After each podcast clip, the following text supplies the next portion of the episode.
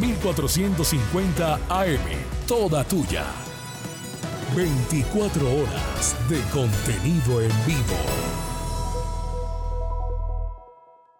Ahora y siempre, escucha la cariñosa. La cariñosa.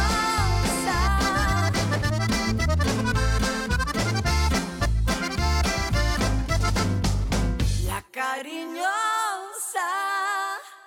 Manizales tiene su antena 2. Primeros desde el comienzo. Póngala por deporte. La información deportiva más importante del momento está en el Minuto Antena 2. La ciudad se paraliza. El sentimiento. La ilusión. Los sueños, las voces se reúnen alrededor del blanco del alma. Aquí comienzan las voces del fútbol, las voces más prestigiosas, las voces de mayor credibilidad, los hombres del mayor concepto y la opinión en la región. Comienzan las voces del fútbol con la dirección de Robinson Echeverry. Cada jugador que pisa un campo, cada gol que aumenta la pasión,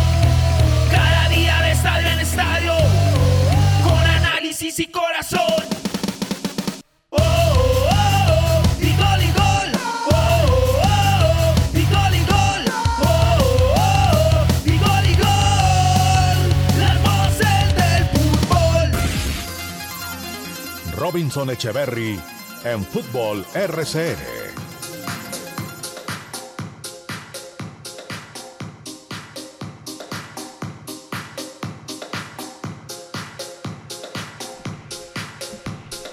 Señores, qué gusto, qué placer, una en punto, muy buenas tardes, aquí estamos, somos las voces del fútbol a través de los 1450 de la M, la cariñosa Manizales, la emisora número uno en el departamento de Caldas con los número uno, con las voces del fútbol. Qué placer saludarlos, señores, muchos secos, muchos secos aún de lo que fue eh, la triste derrota ayer, y digo triste porque, porque es lo que le queda a uno, ¿no? Y creo que el contexto eso es lo que marca. Yo ayer decía en la transmisión, qué impotencia. Pues eso va ligado a, la tristeza que seguramente tiene la gente y que tenemos nosotros. ¿Cómo no lo vamos a reconocer? Porque hay partidos de partidos. Y el de ayer, pues yo creo que la verdad cuesta digerir cómo se van los puntos de la cancha de Palo Grande. Pero hay muchos temas. Hay muchos temas, porque no es solamente decir, perdió Once Caldas 1-0 y no debió perder. No. ¿Cómo perdió? ¿Por qué perdió? ¿Qué fue lo que pasó? De eso, estaremos hablando eh, más adelante. Con muchas cosas hoy, eh, Champions, vamos a ir a Santiago de Chile porque hoy se juega su permanencia en la primera categoría, un histórico del fútbol suramericano como lo es Colo Colo, el cacique. Eh, increíble, ¿no? Increíble. Ya lo vivió River, ya lo vivió América y compañía, sin hablar de los equipos brasileros. Y ojalá no lo viva hoy Colo Colo, pero estamos atentos a eso. Ayer el ridículo de costumbre de los últimos años en Champions del equipo de don Juan David y don Cristian. No sé si don Juan David aún tenga la camiseta. Una vergüenza total. Y Mbappé demostrando lo que es. Mbappé demostrando lo que es. Qué clase la del francés, como, como en Rusia, como en los mejores momentos del Mundial. Extraordinario Mbappé. Señores, muchos, muchos temas. Imperdible el programa, no se muevan. Somos las voces del fútbol. ¿Cómo les va, muchachos? Nos integramos de una vez. Muy buenas tardes. Muy buenas tardes. Eh, Robinson, un saludo muy cordial, muy especial para usted, para todos los oyentes, eh, para Juan David también. Y qué bueno estar con todos a través de todas nuestras redes sociales, de esta alternativa, la cariñosa Antena 2450 en RCN Mundo, nuestro canal de YouTube. Gracias a todos por acompañarnos, por estar listos para hablar de fútbol, del análisis del Once Caldas, una derrota muy complicado, 5 puntos de 18, y aunque las formas no son del todo malas, pues los puntos no, no se suman, no se suman y pues por allí se complica un poco en cuanto al, tema de la tabla de posiciones, esto lo estaremos detallando un poco más adelante. Hasta ahora Luis Fernando Sinisterra es titular con el Feyenoord en la Copa de la Liga Holandesa, minuto 17 ante el Herenveen. Feyenoord entonces con la presencia de Luis Sinisterra, minuto 17 está perdiendo 1 por 0. Sinisterra es titular de este equipo. Muchos temas, don Juan David, qué gusto, bienvenido. Hola, ¿qué tal? Cristian, saludo especial para Robinson y para todos los oyentes que están en sintonía de nuestras redes sociales, en Twitter e Instagram, arroba, arroba Voces Fútbol Co, y en Facebook y YouTube. Las voces del fútbol Manizales estamos en vivo y en directo a través de estas plataformas, Facebook y YouTube. Las voces del fútbol Manizales.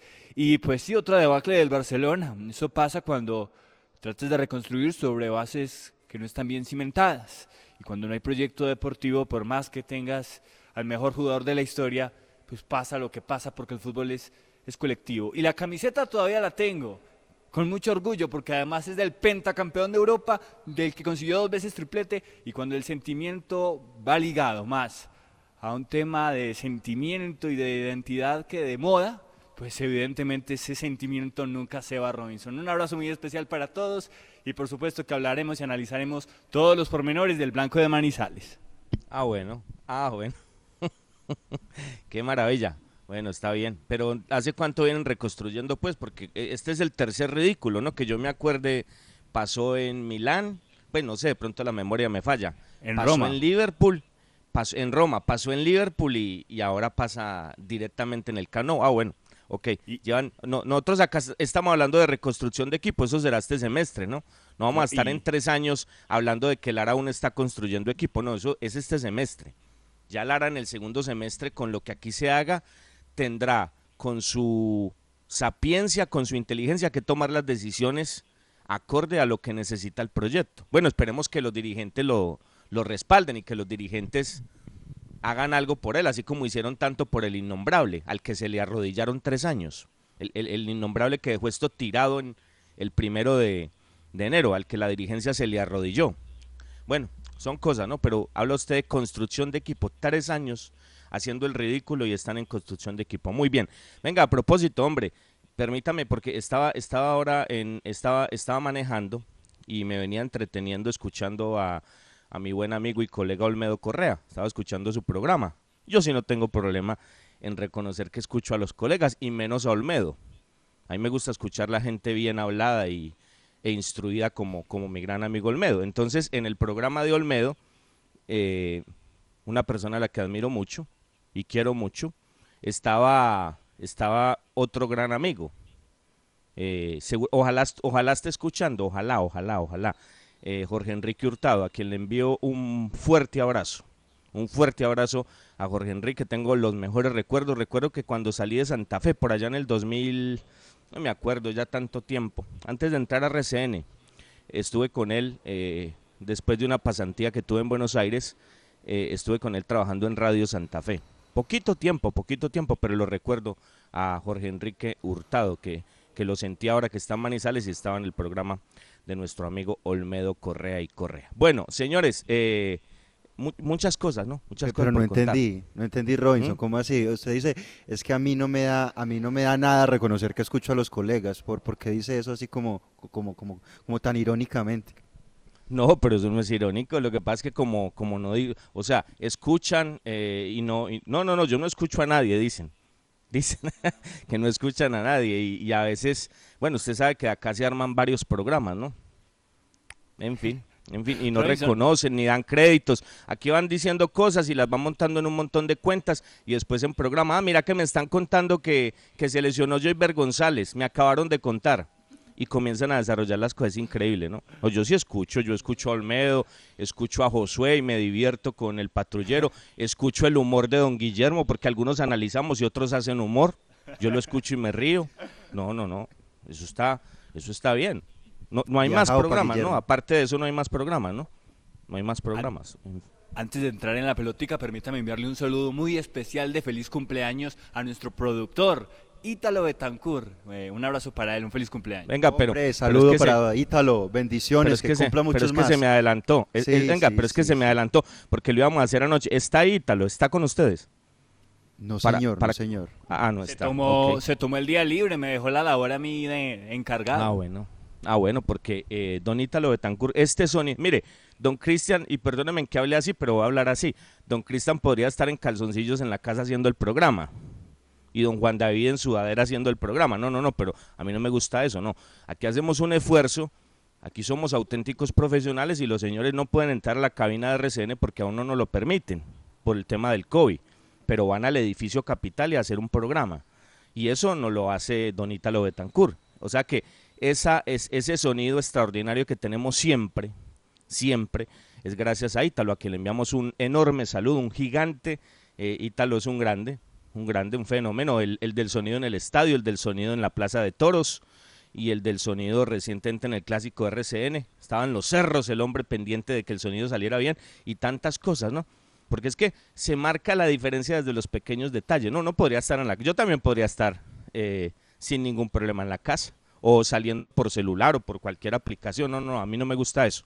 Tenemos un sonido acorde a lo que representa RCN, porque este es un grupo acorde a lo que es RCN, como siempre lo hemos hecho. Es más, tengo que enviarle un saludo muy especial a directivos de RCN eh, que escucharon ayer nuestra transmisión. Hay otra transmisión que, que colocan a nivel nacional, pero los directivos de RCN estaban escuchando la que es, la de nosotros. Inclusive nos jalaron las orejas un poquito porque no estábamos referenciando mucho la cariñosa y, ni más faltaba.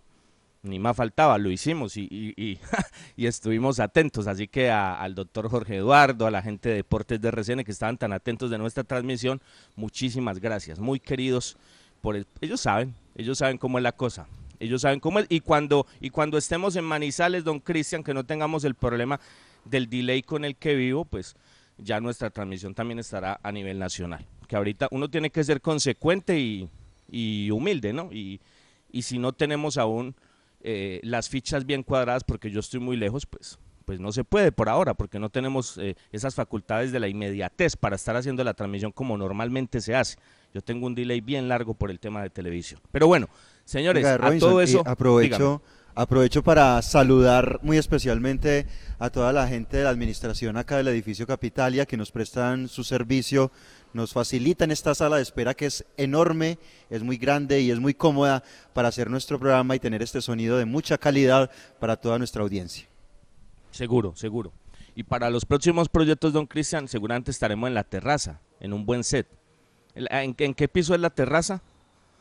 En el 13. ¿En, el 13, ok, muy bien, muy bien. Eso vendrá. Venga, a propósito, para, para, no, para salirme de este tema rapidito. Es que me ponen ustedes a hablar, muchachos, y para salirme de esto rapidito, venga. Estaba esta mañana eh, observando el partido y sacando, sacando apuntes de cosas que ya vamos a hablar, como siempre lo hacemos. Con calma, mirando detalles, detalles de jugadas puntuales, como la del gol que ayer lo dejábamos intuir de una vez en la transmisión, el error de Mejía, porque es que todos se quedan con la definición de Duque, pero ¿dónde parte todo eso? Y ayer en la transmisión lo decíamos, ojo con lo que hace Mejía. Ah, por eso es que Mejía no fue titular. Es que son, son muchos detalles, o como los de Alianza donde entregó tan mal la pelota, por eso no fue titular. Entonces, es un, es un cuento que tengo hace rato y lo quiero volver a decir. ¿Cómo se llama el secretario del deporte de Manizales, don Cristian? Se llama Carlos Alberto Arias. Carlos Alberto Arias, que tengo entendido que es alguien del fútbol, ¿no? Porque visto la camiseta del 11. Entonces vuelvo al mismo tema. Me da, me da, me da, me da pesar, me da tristeza, señor Arias, cuando eh, observo primeros, planes de, primeros planos de nuestro estadio. Una manito de pintura. Entonces yo sé, que, yo sé que eso no le corresponde a la alcaldía ni a la Secretaría de Deporte, le corresponde al Once Caldas, que es el equipo que tiene el comodato pero a ver si el señor, el señor Arias se pone serio y, aprieta un poquito las tuercas en, palo grande para que le den una manito de pintura al estadio. Una manito nomás, una manito, pero un, primer plano del profesor Guimaraes y atrás esas, esas, esas, eh, no sé cómo, no sé cómo se dice, las, esas estructuras metálicas redondas donde, donde terminan las graderías absolutamente peladas, absolutamente feas, sillas rimas por ahí regadas en los bancos de suplentes. No, hombre, no. No, no, no, eso no puede pasar. Eso no puede pasar. Al estadio hay que meterle una manito. Y, reitero, me dicen que muchas cosas más a los alrededores de, de, por allá por sur, por oriental, goteras, un montón de cosas. A ver si el secretario del deporte se pone serio con la gente del once para que le metan una manito. Las sillas absolutamente sucias hay que darle una limpieza al estadio, una manito de pintura. Y lo que decíamos de los jardines, meterle manito al estadio, porque se ve muy bonita la pista, ¿no? Y se ve ese entorno bonito, pero, pero falta lo otro. Faltan los jardines y una manito de pintura por esas zonas que, toma los primeros planos de televisión. Eso, no se ve bien. Pero bueno, señores, eh, hacemos un corte y ya regresamos. Somos las voces del fútbol. Las voces del fútbol. Hola, soy Juan Felipe Loaiza Salazar, mejor ICFES de Caldas 2022. Obtuve un puntaje de 463. Hice mi preparación en el preuniversitario Calenda. Gracias a este entrenamiento y mi perseverancia, alcancé este logro. Ahora es tu turno. Ya son siete años consecutivos en que Calenda entrena el mejor ICFES de Caldas. Calenda abrió inscripciones en sus programas. Info www.calenda.edu.co. Señores, arepa casera la bracita, arepa paisa de pincho, aliñada de queso, de queso y jamón y muchas delicias más. Arepa casera la bracita, pedidos al 874-3912. 874-3912. Visita Bogotá, visita Puerta Grande, el centro comercial de los mayoristas. Ropa, accesorios, calzado, joyas y mucho más. Los mejores precios de San Andresito San José. Puerta Grande San José, el centro comercial. Calle décima entre carreras 22 y 23. Viaje seguro. Viaje en Unitrans. ¿Qué nos garantiza el pago del pasaje? Con el pago completo de su pasaje cubrimos el salario del conductor, el mantenimiento mecánico y estético de las bucetas, los elementos de bioseguridad para los usuarios, los impuestos municipales y las pólizas de seguros. Con el pago del pasaje contribuimos a la generación de empleos directos e indirectos y al progreso de Manizales. Unitrans, 55 años, contando con su preferencia. Una 14, señores, es la hora del café. Tomémonos un tinto, seamos amigos. Café Águila Roja es el café de la calidad certificada. Colombia está de moda. Pa' pensar, pa' vivir. Quiero café. Pa' identidad y pa' sentir. Tomo café. Para la salud y el amor. Queremos café. Y para hacerlo mejor. Qué rico el café. Hey, tomemos todos juntos. Colombia. El café nos da energía y nos pone sabrosito.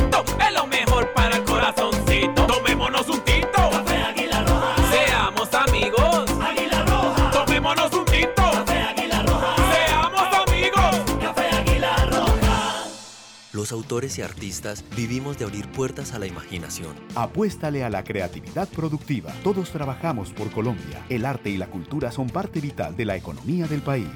Conoce más en www.derechodeautor.gov.co. Dirección Nacional de Derecho de Autor. Promovemos la creación. Usautos Rasautos. Usados seleccionados con buen pasado y entregados con mantenimiento. Negociaciones claras, rápidas y seguras. Gestionamos su crédito. Recibimos su vehículo de mayor o menor valor. Atendidos directamente por John Zuleta, director comercial.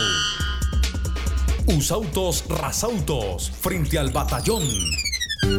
Si te cuidas, nos cuidamos todos. La actividad física es clave para prevenir sobrepeso, hipertensión y otras enfermedades que podrían ser mortales ante un COVID-19. En lo posible, ejercítate con distanciamiento social. Lleva alcohol contigo y limpia superficies donde vayas a realizar alguna actividad física. En donde estés, RCN Radio. Contigo.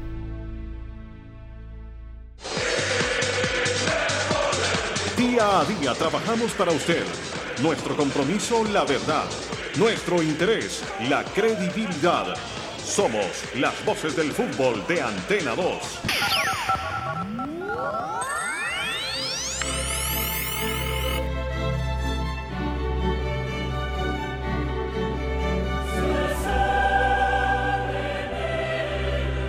Bueno, señores, sigue la Champions, sigue la apasionante Champions. Ayer el ridículo del Barcelona y el triunfo del Liverpool. Y hoy tendremos en el Dragao, du Dragao Oporto ante la Juve y el Sevilla en el Sánchez Pizjuán ante el Borussia Dortmund. Vamos precisamente a Porto.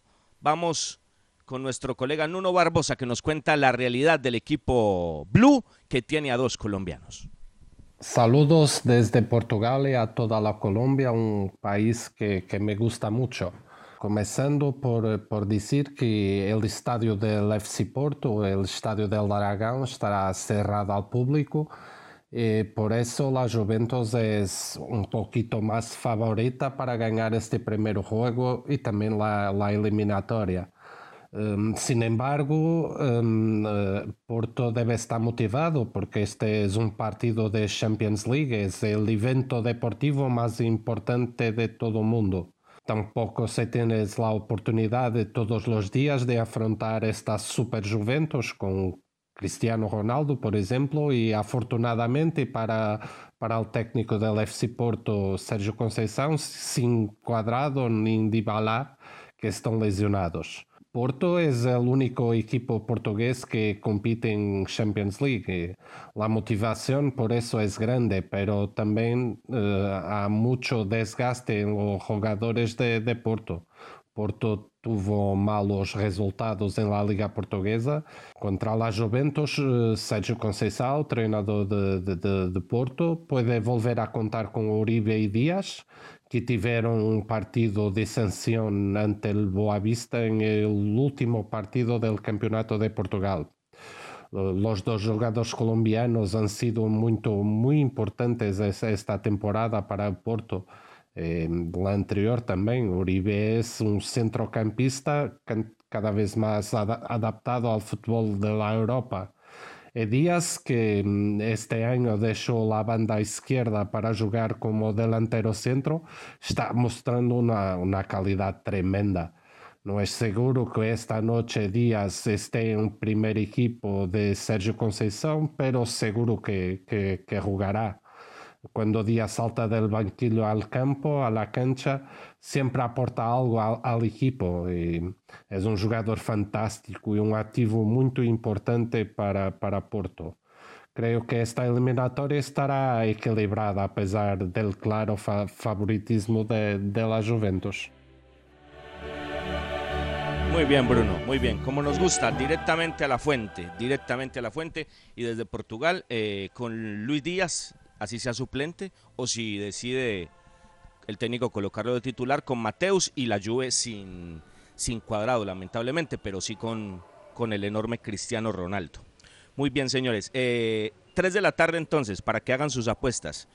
Oporto Juve, Sevilla en el Sánchez Pizjuán recibiendo al Borussia Dortmund. A esta hora también se juega la Liga Santander y hay gol del Levante. 1 por 0 le gana al Atlético de Madrid y más adelante tenemos la Liga Premier también. Bastante fútbol hoy, así como la Liga Colombiana. Bueno, don Cristian, demos un toquecito por Santiago, porque hoy se genera una noticia bien importante. Y aquí estamos en todo, don Cristian. Y ojalá no se dé, ojalá no se vaya a dar el descenso de Colo Colo. ¿Cuál es la actualidad del cacique? ¿Qué pasa con este enorme equipo chileno que hoy en un par de horas se juega su permanencia, aunque usted no lo crea, amigo oyente, en la primera división del fútbol chileno? Una situación bien difícil y bien complicada para, para este equipo que tiene compromiso a las 4 de la tarde. Hablamos del Colo Colo ante la Universidad de Concepción. Este partido se va a jugar en el Estadio Fiscal de Talca. El que gane se salva, el que pierda, chao. ¿Sí? Se va a la segunda categoría del fútbol chileno. Edson Figueroa, nuestro colega de Red Gol en Santiago de Chile, nos habla sobre esta situación, la situación de Colo Colo y lo que tiene y, la, la difícil situación que viven allá. Hola, un cordial saludo a todos los auditores de RCN Radio en Colombia. Les saluda Edson Figueroa de Chile. Y les comento, el momento que vive el club más popular de este país, Colo Colo, es inédito, insólito, inaudito y todos los calificativos que le quieran poner. No había pasado nunca por una situación similar el elenco de Colo Colo que tendrá que disputar esta tarde a las 18 horas de Chile frente a la Universidad de Concepción el partido para definir el tercer descenso del fútbol chileno. ¿Por qué remarco esto? Porque el elenco popular nunca, desde su existencia, ha jugado en otra división que no sea la división de honor del fútbol chileno. La primera división es el único equipo en Chile que nunca ha descendido, es el equipo con más logros nacionales, que más veces ha sido campeón. Y este año ha vivido una situación de crisis, una de las más grandes de la historia, para muchos la más grande. Y en un año extrañísimo que comenzó la temporada 2020 con un triunfo nada más ni nada menos que ante su clásico rival, Universidad de Chile, quedándose con el torneo, la Copa Chile, el segundo título en importancia en el medio chileno, y desde ahí comenzó una ola de malos resultados. Curiosamente, ganando en un clásico, ganando un título. Posterior a eso, los resultados que no vinieron no fueron buenos, no fueron positivos y hay un punto de inflexión que fue en la pandemia. Cuando se suspende el campeonato, hay una acción dirigencial contra los futbolistas que es de enviarlo al seguro cesantía, una ley que existe en Chile para no pagar sus sueldos. Se generó un conflicto interno gigantesco entre la presidencia de Aníbal Mosa y la vicepresidencia de Harold May Nichols con los futbolistas, con los principales referentes, eh, que terminó condicionando, que terminó haciendo que el plantel no entrene y generó una problemática no menor en Colo Colo. Los principales referentes del plantel en la actualidad son Esteban Paredes, goleador histórico del fútbol chileno, capitán de Colo Colo, que viene siendo suplente en esta última etapa. Matías Fernández, que estuvo en Colombia, seleccionado chileno, chileno perdón, eh, muchos años en el fútbol y que también ha tenido una ola y seguidilla de lesiones que no le han permitido tener continuidad. Pero los principales referentes en cancha hoy son Brian Cortés, el portero, el uruguayo Maximiliano Falcón en la saga que le ha dado solidez, llegó en esta última etapa del campeonato. En la mitad de la cancha, César Fuentes, un volante de contención que se ha transformado en fundamental, eh, y un joven argentino, Pablo Solari, que tiene 19 años, que llegó como alternativa y se ha transformado en puntal del cacique en los últimos partidos. Eh, más allá de la campaña, colocó los favoritos esta jornada ante una Universidad de Concepción que no tuvo un buen campeonato, que es segunda temporada consecutiva, que está peleando por no descender. Y bueno, veremos el desenlace esta tarde. Las cartas ya están echadas y veremos quién se mantiene en la primera división del fútbol chileno, si es Colo Colo o la Universidad de Concepción. Va a ser a las 4 de la tarde, Robinson, hora de Colombia. 4 de la tarde y hay amenazas, amenazas de los hinchas, cosas muy incómodas y muy malucas. Se están viviendo en un ambiente demasiado tenso. Unos que apoyan y arengan al Colo Colo para que saque su partido adelante, pero otros que no lo toman de la misma manera. Y los oyentes que son tan inquietos a las 4, ¿por dónde podemos ver el partido? No por la RAI como, como don Silvio, a ver por dónde podemos encontrar el, el compromiso de Universidad de Concepción frente a Colo Colo. Muy interesante, Robinson, para sentar a verlo, un grande en riesgo de descender. Claro, no, pero no, no, le digas a don Silvio hasta ahora, hombre, que lo desconcentra. Don Silvio hasta ahora de estar picando la cebolla y el tomate. el almuerzo, el almuerzo lo está esperando doña Luz Dari, no, no lo desconcentre usted hasta ahora, don Silvio, en su apartamento. Muy bien. A propósito, venga, me dicen acá que aparte de lo de que aparte del programa de Olmedo y el de Josué y el de Guillermo, también está el programa de, Miguel Ángel Vega. También, hombre, un saludo para Miguel Ángel. De resto no hay más programas deportivos en Manizales. Bueno, señores, una una 25 eh, con la sección de Puerta Grande San José, el centro comercial. Vamos a ir de una vez a los temas del Once Caldas de Manizales. La siguiente sección con el patrocinio de Puerta Grande San José, el centro comercial Zona S. Puerta Grande San José, el centro comercial. Bueno, señores, eh, ¿Usted cómo se siente, don Cristian? ¿Usted cómo se siente, don Juan David? ¿Cómo amanecieron ustedes? ¿Qué sensación tienen? ¿Qué sensación tenemos, eh, Robinson? No, de una, una situación de impotencia. Solamente este detallito pequeñito, Robinson. Hablábamos en el entretiempo del partido que tanta diferencia, que la nómina de Nacional valía cinco, seis eh, veces más que la del Once Caldas y que no se notaba en la cancha. Pues mire que sí se terminó notando. Cuando un equipo tiene jugadores que la meten, pues ahí está lo que valen y lo que cuestan, como ocurrió con Jefferson Duque. Entonces yo creo que la sensación es de impotencia, es de impotencia por no haber tenido mejor resultado para el equipo. Yo en cambio sí estoy tranquilo porque creo que esto hace parte de un proceso normal. Eh, yo creo que esto era predecible, predecible, e, es decir, ya más allá las formas van marcando otras cosas y le pueden decir a uno que se puede hacer algo más pero en el fondo uno sabía que esto podía pasar y que los puntos se van yendo y que eh, hay premura por conseguir resultados, pero, pero esto es totalmente entendible y comprensible eh, eh, en, lo que, en lo que yo puedo entender que iba a pasar con el equipo este año. Yo, yo me ligo a ese comentario, me uno a ese comentario. Lo de Cristian tiene toda la razón, claro. A pequeño detalle, a pequeño detalle. una cosa es Duque y otra cosa es Mender, ¿no? muy distinto, ¿no? Mender con un gran futuro. Pero decíamos, muchachos, ojo, ojo, ojo, Nacional no necesita llegar 20 veces. Y así fue. Y así fue. Bueno, ya vamos a profundizar en detalles del partido, pero, pero esa es la diferencia, ¿no? Pero yo sí, yo sí estoy con Juan David. Esto no es, esto no es ganar o perder un partido. Es más, de hecho, vamos a ser sensatos y a referenciar cosas reales. O sea, los partidos de millonarios de Junior de Barranquilla y de Nacional eran absolutamente perdibles. Lo que pasa es que ya en el contexto de esos juegos y específicamente en el de anoche uno siente impotencia porque es que se pudo hacer otra cosa. Y el, y el equipo Once Caldas hizo otra cosa en la cancha para mínimo, mínimo sumar un puntico. Y no se dio. Pero el tema es no salirnos del derrotero normal que tiene este equipo, porque es que son cinco fechas disputadas, seis ya en el transcurrir del torneo, ¿no? Once Caldas descansó una fecha y, y los números, si los miramos, no son buenos, pero es que el tema no es mirar los números, no, el tema es mirar el comportamiento del equipo. ¿Y por qué no mirar números? Porque tenemos que entender el contexto de esto, cómo se armó, si, si, se puede referenciar así que se armó.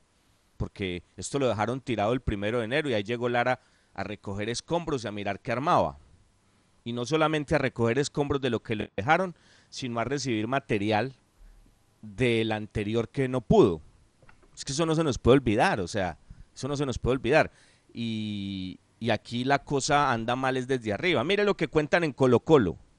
Eso es de arriba. O lo que le está pasando al Barcelona, eso es arriba. Eso es arriba. Entonces, cuando la cabeza no funciona, pues el cuerpo no va a funcionar, el cuerpo no va a caminar. Y aquí está claro el diagnóstico hace mucho rato. Entonces, el, el tema no se nos puede olvidar. Y el tema no es de, de que no la mete Mender, de que no estuvo fino, de que no aprovechamos lo que el equipo tuvo en generación de juego, así hubiera sido poco, sino que es el fondo de las cosas. Entonces el contexto no se nos puede olvidar. Y si acá entramos en eso de comentar un resultado que se perdió con Nacional, que se perdió con Junior, con Millonarios, que se empató con Alianza y que se le empató a Tolima y se le ganó a Envigado, pues pues apague y vámonos, apague y vámonos porque nuestra labor es otra. Para hacer eso no, no, no transmitimos, sino que simplemente venimos hoy y decimos Nacional 1, 11 Caldas 0 y punto. Y eso es lo que vale. Y 11 Caldas está colgadísimo y Nacional a pesar de que no tiene un fútbol acorde a su ADN, pues está en una posición muy diferente porque le rinde. Le rinde, eso es indudable. Así el fútbol no, así el fútbol no guste pero aquí lo importante es hacer un equipo y el equipo sigue enviando mensajes. Lo que pasa es que ya también en, este, en esta altura de torneo a esta cantidad de partidos, hay detalles ya demasiado evidentes que se tienen que comenzar a, corregir para que esa construcción de equipo sea consecuente con lo que uno, con lo que uno expresa acá. Porque si esos errores no se corrigen, pues entonces co construcción de equipo no va a haber. O nos vamos a demorar tres años como anda el equipo de Juan David. O como venía el equipo de papelón en papelón. Hay, hay, hay un montón de cosas por corregir. Yo ayer decía, venga, a propósito, yo no sé cómo funciona eso de las apuestas. Ayer que yo, yo no apuesto, pero, pero me pareció tan curioso. Mostraban en lo de Win cuando, cuando iba a empezar el segundo tiempo, que apuestas en vivo y que Once Caldas pagaba más del 5, del 5. No, sé si se diga bien, el Once Caldas pagaba más de 5, eh, Nacional 1 y pico y el empate como 3 o 2, no me acuerdo. Y, si, y si éramos crudos con la realidad del partido, el que estaba más cerca era el 11 y pagaba más de 5. Me pareció muy curioso eso ahí cuando lo veía. Estábamos esperando que empezara el segundo tiempo. Ustedes seguramente conocen más del tema o algún oyente nos dirá cómo miden eso. Entonces, yo ayer me declaraba optimista. Y me declaraba optimista eh, en el análisis que hacíamos de Nacional, porque decíamos, Nacional juega 3-2-3-2 y le va a dejar espacios. Pero preguntaba, porque yo tenía la inquietud. Una cosa fue el Nacional que se abrigó en Zipaquirá, una cosa el Nacional que se abrigó anoche y yo no lo esperaba así, a eso voy, y el Nacional que fue mucho más abierto, que, que, fue mucho más de frente por el partido en pasto, hablando de las tres versiones del equipo verde en condición de visitante. Entonces yo decía, si llevan a Perea, pronto es que lo van a colocar ahí, porque no, no colocaron a Moreno, o van a colocar a Candelo, y efectivamente colocaron a Candelo. Y, y el equipo estuvo ahí, y sin la pelota se abrigaban con Candelo y con, y con Harlan, ¿no? Y armaban el tema por los costados y, eh, perdón con, con, Andrade Andrade por un costado eh, Candelo por el otro y armaban el 4-4-2 sin la pelota sin la pelota. Entonces eh, uno se pregunta uno se pregunta está Nacional para venir a esperar al Once Caldas con esa nómina con ese presupuesto. Pues no pero lo esperó lo esperó y, por posicionamiento yo creo que lo sorprendió. Y ahí es donde quiero ir al análisis previo que hace Lara. Porque entonces hay críticas y se lo preguntaban en la rueda de prensa, profesor, pero usted cómo sacó a Mejía, profesor, pero usted cómo sacó a Urbano. Y yo me coloco en los, zapatos de Lara. Si analizamos el último partido, lo dijimos en la transmisión, ¿cuántos balones entregó mal Robert Mejía? ¿Cuántos en, en Barranca Bermeja? Yo creo que era consecuente lo que él hizo. Yo quizás no esperaba que lo hiciera de una, pero no, viene entregando bien la pelota Robert Mejía, se viene equivocando reiteradamente. Y, y lo cambió. Y lo de Guzmán no funcionó. De hecho, de las tres llegadas, aproximaciones mejor que tuvo Nacional en el primer tiempo, todas parten de tres errores de Once Caldas. Una de Guzmán y dos de Baloyes. Luego Guzmán se lesiona, entra, entra Robert, aparentemente eh, mucho más fino, pero, pero eso duró nomás un, un rato, después volvió a lo mismo, a la mala entrega de la pelota. Y si analizamos lo otro, que fue el de Urbano, que hace rato lo pedíamos acá, pues yo creo que es consecuente, porque dice, por esa zona yo voy a tener espacio. Burbano va de frente. Eh, Nacional ahí me va, me va a dejar una autopista. Voy a colocar un hombre fresco. Y el detalle puntual es, normalmente juega por izquierda Lemus y por derecha Carriazo. Y el partido arranca con Burbano en la izquierda y con Lemus en la derecha. Porque estaba fresco, como lo dijo el técnico en la rueda de prensa, y con él lo que buscaba era explotar esa banda diestra de Atlético Nacional. Pero no contaba quizás el profe con que Nacional iba a colocar a Candelo sin la pelota cerrando esa línea de cuatro, agrupándose y casi que esperándolo, porque no podemos hablar de un pressing alto de Atlético Nacional porque casi que era por posicionamiento. No iban, no mordían, no era Once Caldas el que se equivocaba. Y después se da un cambio porque mutan posición Lemus a su natural, a vivir su ADN por izquierda, Burbano a la derecha y ahí funcionó más el tema.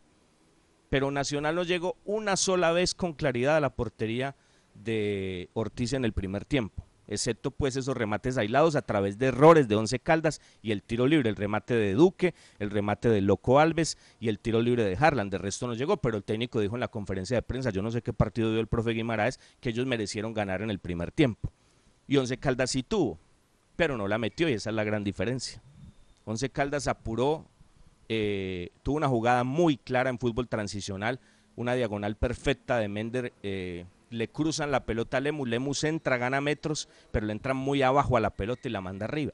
Y perdió la posibilidad. Y el remate de Sebastián y las dos de Murillo, incluyendo el tiro libre, finalizando el primer tiempo. Entonces, sin ser una máquina, porque no lo era, y no nos atrevíamos a decir, juega bien. No, no, no. Es un partido aceptable.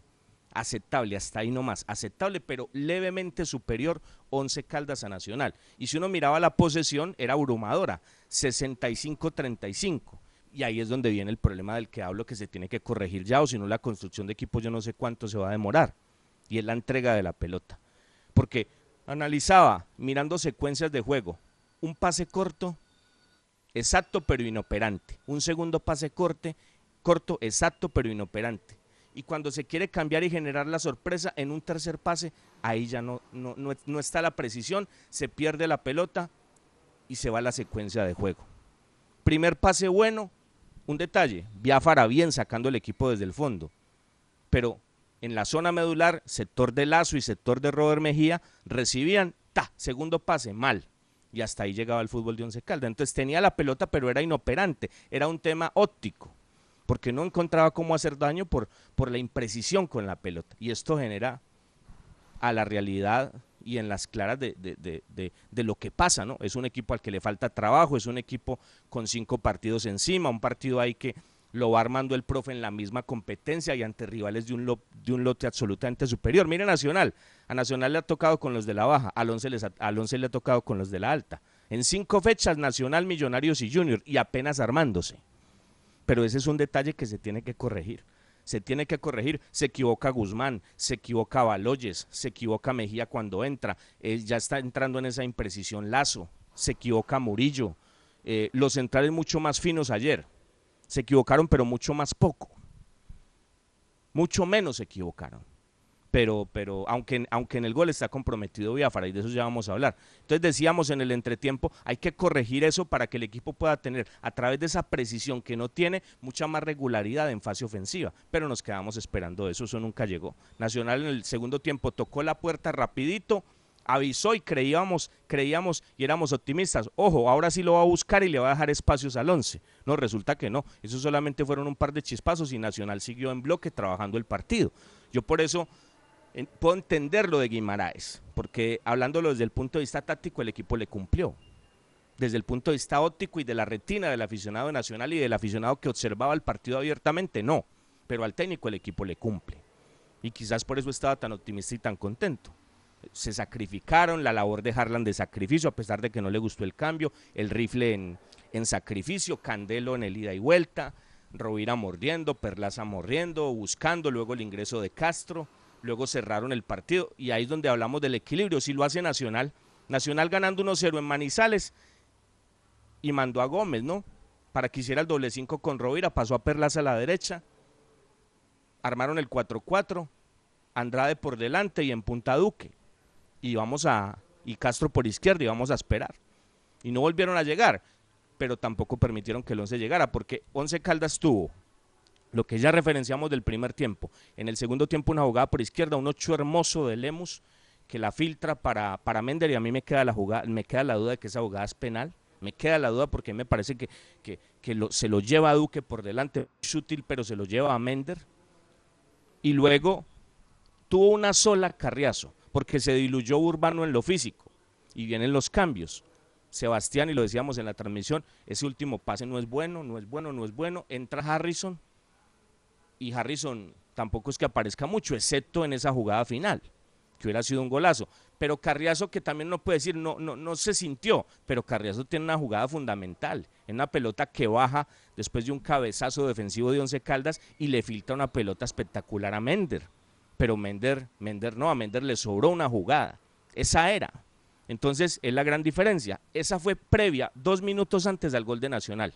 Y ahí viene lo del gol de Nacional para terminar esa secuencia. Y analicémoslo, Juan, Cristian, porque nos podemos quedar con el centro de Candelo y el remate sin querer queriendo, como dice mi ídolo, el Chapulín Colorado de Duque. Pero una jugada, hice la secuencia esta mañana. Siete pases llevaba Once Caldas en corto. Siete, siete inoperantes, inoperantes en propio terreno y sin salir de una zona en 30 metros. Y cuando quiso jugar en largo para buscar la sorpresa, Robert Mejía se equivocó.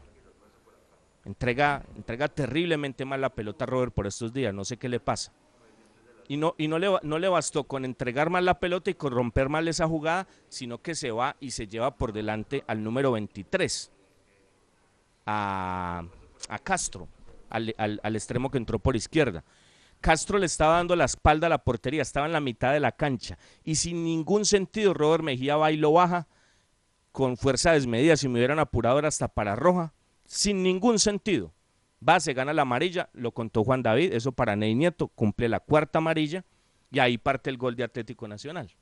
Cobra Vanguero, ojo a la jugada, cobra Vanguero, recibe Duque de pivot, tiene la marca de Balanta, se le alcanza a pasar eh, Duque aguantando la pelota a Rovira, Rovira avanza y le corta Biafara. Y ahí Biafara es el que se equivoca, porque es la segunda secuencia de la jugada. Rechaza Biafara, la recibe otra vez Burban, eh, eh, este chico Vanguero, que fue el que cobró inicialmente, cortico a Baldomero, Baldomero abre a la derecha, llega al centro de Candelo y sin querer queriendo Duque la mete. Dos errores en la jugada, terribles, de Mejía, yo no me explico, ¿Para qué hacer una falta en la mitad? A mí hábleme Mejía de una falta táctica, en un contragolpe, listo. Gánese la amarilla hasta la roja. Pero ir a buscar una amarilla con un jugador que le está dando la espalda a su portería, a la del Once Caldas, en la mitad de la cancha, no, pasa absolutamente nada. Era, era solamente ir a oponerse a la marca posicionalmente. ¿Qué necesidad de llevárselo por delante? Llega la falta, la secuencia del gol y en la segunda fase de esa jugada, el error de Biafara. Rechaza mal, le queda a Vanguero, Vanguero a Perlaza, Perlaza a Candelo y el gol. Y después del gol, cero respuestas, excepto lo del final de Otálvaro. Entonces, sí, hablamos de un equipo que, que, pudo hacer más por el partido, pero es muy preocupante ya, demasiado preocupante el tema de la entrega de la pelota. Pases en corto inoperantes, mucho juego hacia atrás, demasiado, demasiado juego hacia atrás, Lazo hacia atrás, Robert hacia atrás, los laterales hacia atrás. Y, y ahí es donde hoy decíamos en este espacio y pedíamos a Urbano, y mire que Urbano demuestra lo que tiene, y pedíamos a Urbano cerrando el bloque por izquierda para que Once Caldas se hiciera mucho más fuerte y le diera libertad a Lemos. Pues yo hoy en este espacio vuelvo a decir lo que hace rato vengo referenciando y creo que ustedes están de acuerdo, Yo creo que el equipo necesita en el doble 5 a Sebastián Hernández. ¿Cuál es el problema que el equipo tenga en el doble 5 a ese generador de fútbol como Sebastián y a un socio más adelante como Tálvaro? Que usted lo puede armar de muchas formas. Puede armar el doble 5 con Lazo que le da equilibrio y que está mucho mejor que los demás, sin ser brillantes mucho más que los demás en este momento. Se puede colocar a Sebastián ahí. Tiene extremos por izquierda o por derecha, los que usted quiera, Estacio, Carriazo, Urbano. Y puede colocar de falso 9 a Otálvaro y un punta Mender o Lemus. Pero yo por decir el cambio, el venezolano no, no critico que lo hayan metido, de hecho lo pedíamos, pero el cambio no era por Lemus, era por Mender. Y era cambiar esa posición de Lemus de extremo y llevarlo de 9, que es mucho más movedizo y, y tiene mucho más en el uno contra uno ante los lentos centrales de Nacional, sobre todo el argentino. Pero eso nunca se aprovechó. Entonces, no sé, Quedan sensaciones de que se pudo haber hecho más, pero también las sensaciones en esta construcción de equipo muy preocupantes. No, no voy tanto al tema de definición, son jugadores que están en un proceso de aprendizaje, de acoplarse, y, y por eso uno es Mender García y por eso otro es Duque. Es normal, es normal, y, y Lemus tuvo una y se le fue arriba, pero uno sabe quién es Lemus. Pero ese otro tema sí preocupa mucho, porque si no, ¿de qué, se va, de, qué, ¿de qué te sirve tener la pelota? hablar de una posesión de más del 60% y no sabes qué hacer con ella. Y el inicio de juego a veces es porque hablamos del inicio de juego, no, pero es que el primer pase está bien, pero es inoperante. Entonces, ¿hacia dónde yo estoy tocando? Mucho juego hacia atrás, demasiado juego hacia atrás, quedé, quedé eh, atónito observando ya secuencias de jugadas mucho más tranquilo. Y reitero, un pase corto preciso pero inoperante. Un segundo pase corto, preciso, inoperante. Y ya cuando se necesita la sorpresa de un pase largo o de un pase corto tratando de buscar otra vía, ahí viene el error. Y ya, y Nacional simplemente paradito ahí por posicionamiento, le dio trámite al partido e hizo lo que el técnico quería. Y sin hacer mucho y ganando con muy poco, se llevó los puntos. Y ya, y eso dirá la historia. Y sí, que Once Caldas mereció, y esto y lo otro, y que aquí, que allá, y que Otálvaro la estrelló, y que Sebastián casi la mete, y que a Lemus le sobró a, Mender le sobró una y que Lemus le entró muy abajo, pero tres puntos para Nacional y once Caldas con las manos limpias. Temas a corregir urgente de parte del técnico. Obviamente yo sé que no hay mucha, mucho tiempo de trabajo y eso es algo que juegan contra el profe, pero, pero también desde el punto de vista de las ideas y de colocar otras características de juego ahí, yo creo que está claro. ¿Por qué no se puede ver a Sebastián y a Harrison juntos? ¿Por qué no? si hay un problema neurálgico en el doble 5 de Once Caldas, porque lo de Biafara, ah, claro, lo tengo que decir, se equivocó en el gol, pero fue mucho más claro que los demás. Ah, bueno, ese Biafara, me gustó muchísimo.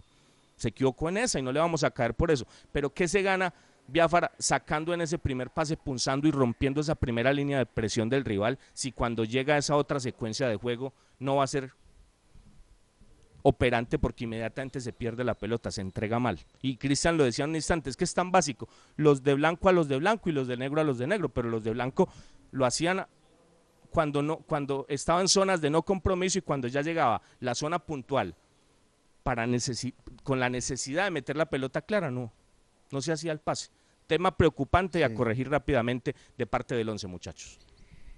Sí, Robinson, primero agradecerle a la gente Robinson, la audiencia que tuvimos eh, anoche en nuestro estadio virtual a propósito de todo este análisis fue gigante. Gracias a todos, agradecimiento a la gente de YouTube Live, del Facebook Live que nos acompañó a través de estas alternativas.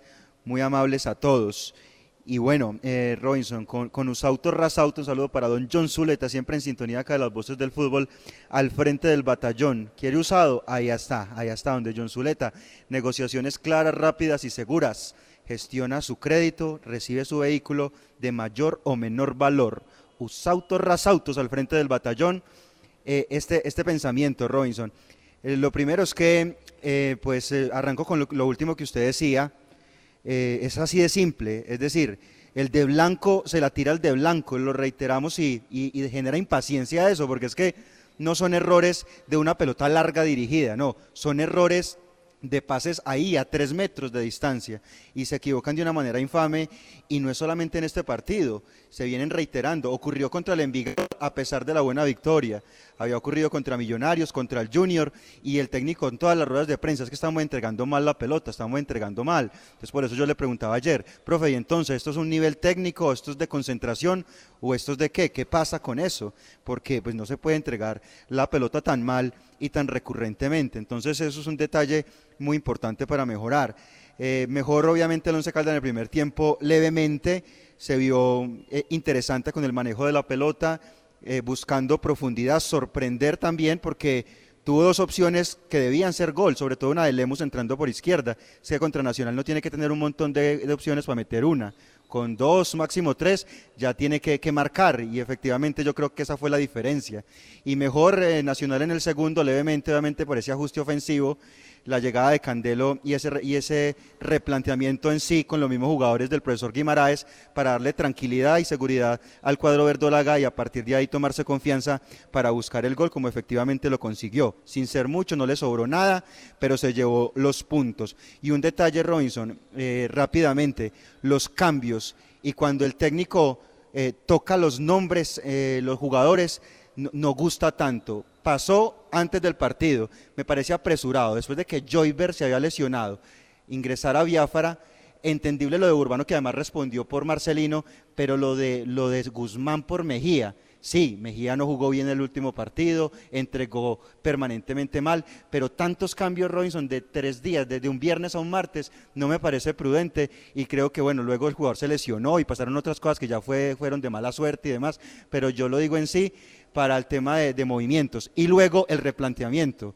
Se está volviendo institucional y recurrente el mismo cambio. Otálvaro por, por Hernández, el extremo por el extremo, sale Lemos, entra Astacio, ahora ante el venezolano sale el otro extremo, o sea, hay que darle otra dinámica, otra dinámica realmente al equipo en este replanteamiento. Sí, pero en eso, para escuchar a Juan, en eso tiene razón usted, en lo de los cambios, y ya lo habíamos dicho esta semana después del partido de Alianza, pero en lo otro no.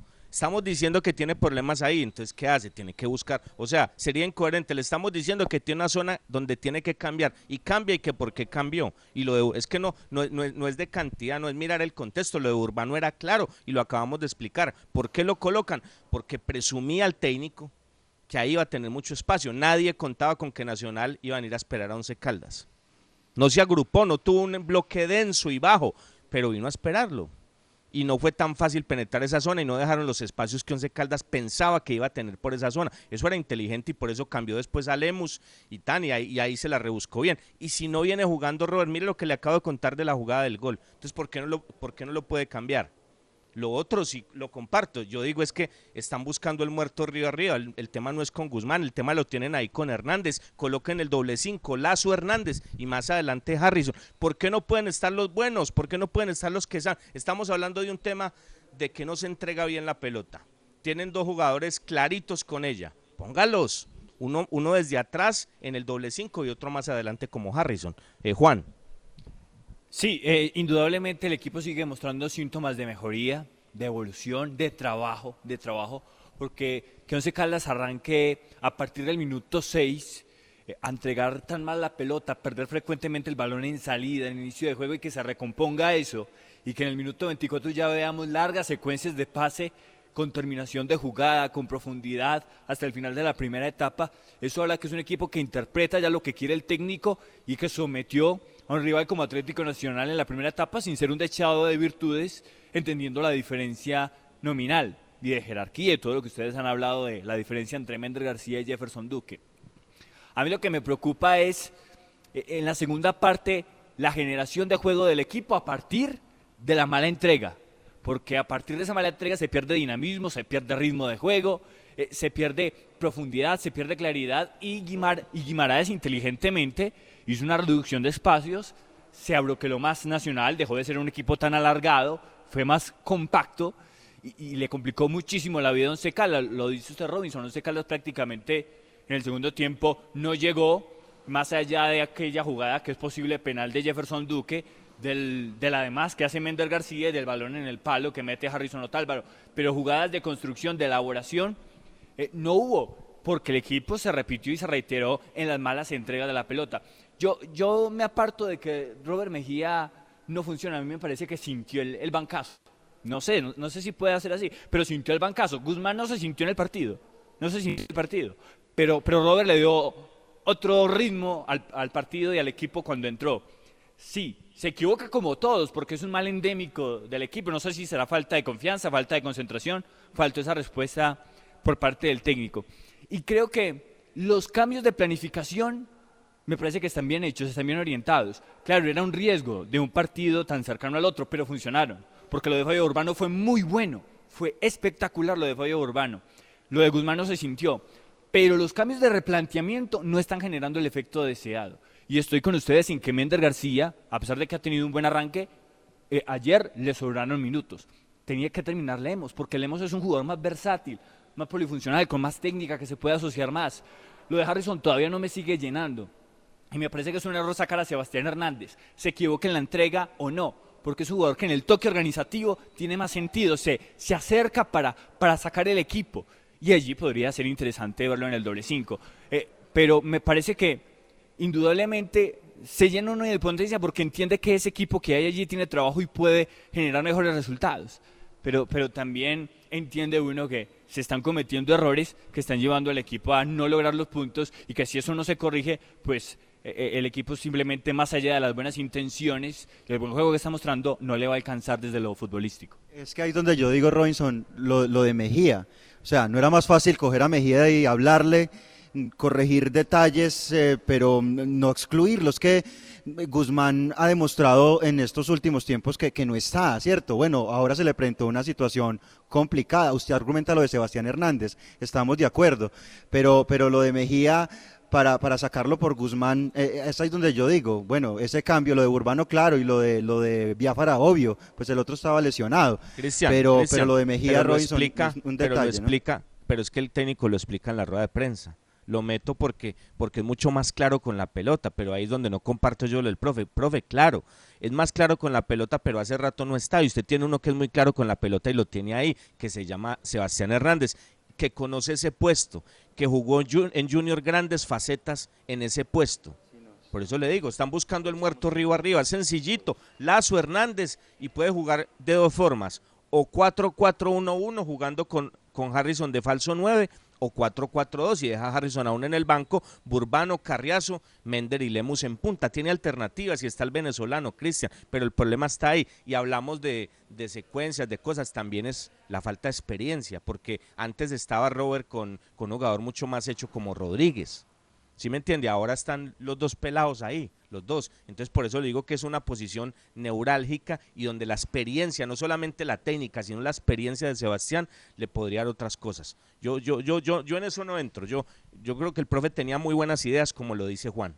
Tenía buenas ideas y yo, y yo sí aplaudo que se arriesgue, porque eso es lo que yo critico, o lo que estamos diciendo los cambios en el segundo tiempo, lo mismo hombre por hombre, delantero por delantero. No, no, no, busquémosle a esto la vuelta. En esa versatilidad donde está la magia. O lo que hace Guimaraes. Mire Guimaraes, con tres, con cuatro, le busco por aquí, le busco por allá, saco a Harlan, me cierro con Castro, mando al doble cinco a Gómez con Rovira, mando a Perlaza a la derecha. Perlaza terminó jugando como extremo por derecha. Y el, rifle de, medio, de media punta de falso 9 y en punta Duque. Eso es lo bueno. Esa versatilidad es la que le da riqueza a los equipos y argumentos para superar a sus rivales desde ese punto de vista y la muñeca del DT. A mí sí me parece bien interesante eso, pero bueno, es un tema tan largo y que mañana ampliaremos. Todo esto lo hacíamos con usados Rasautos, donde John Zuleta ya se pueden ir a buscar un muy buen usado o un Subaru último modelo, donde John Zuleta en Rasautos al frente del batallón. Señores, gracias. Mañana continuamos. Ojalá le dé a Colo Colo, ojalá no se vaya el cacique. Mañana les contaremos toda esa historia. Con la ayuda de Dios, señores, una de la tarde los esperamos para que juntos abramos otro capítulo más de las voces del fútbol. La anterior sección con el patrocinio de Puerta Grande San José, el centro comercial Zona S. Visita Bogotá, visita Puerta Grande, el centro comercial de los mayoristas. Ropa, accesorios, calzado, joyas y mucho más. Los mejores precios de San Andresito San José. Puerta Grande San José, el centro comercial. Calle décima entre carreras 22 y 23. Las voces del fútbol. Para conocer toda la información del mundo del deporte,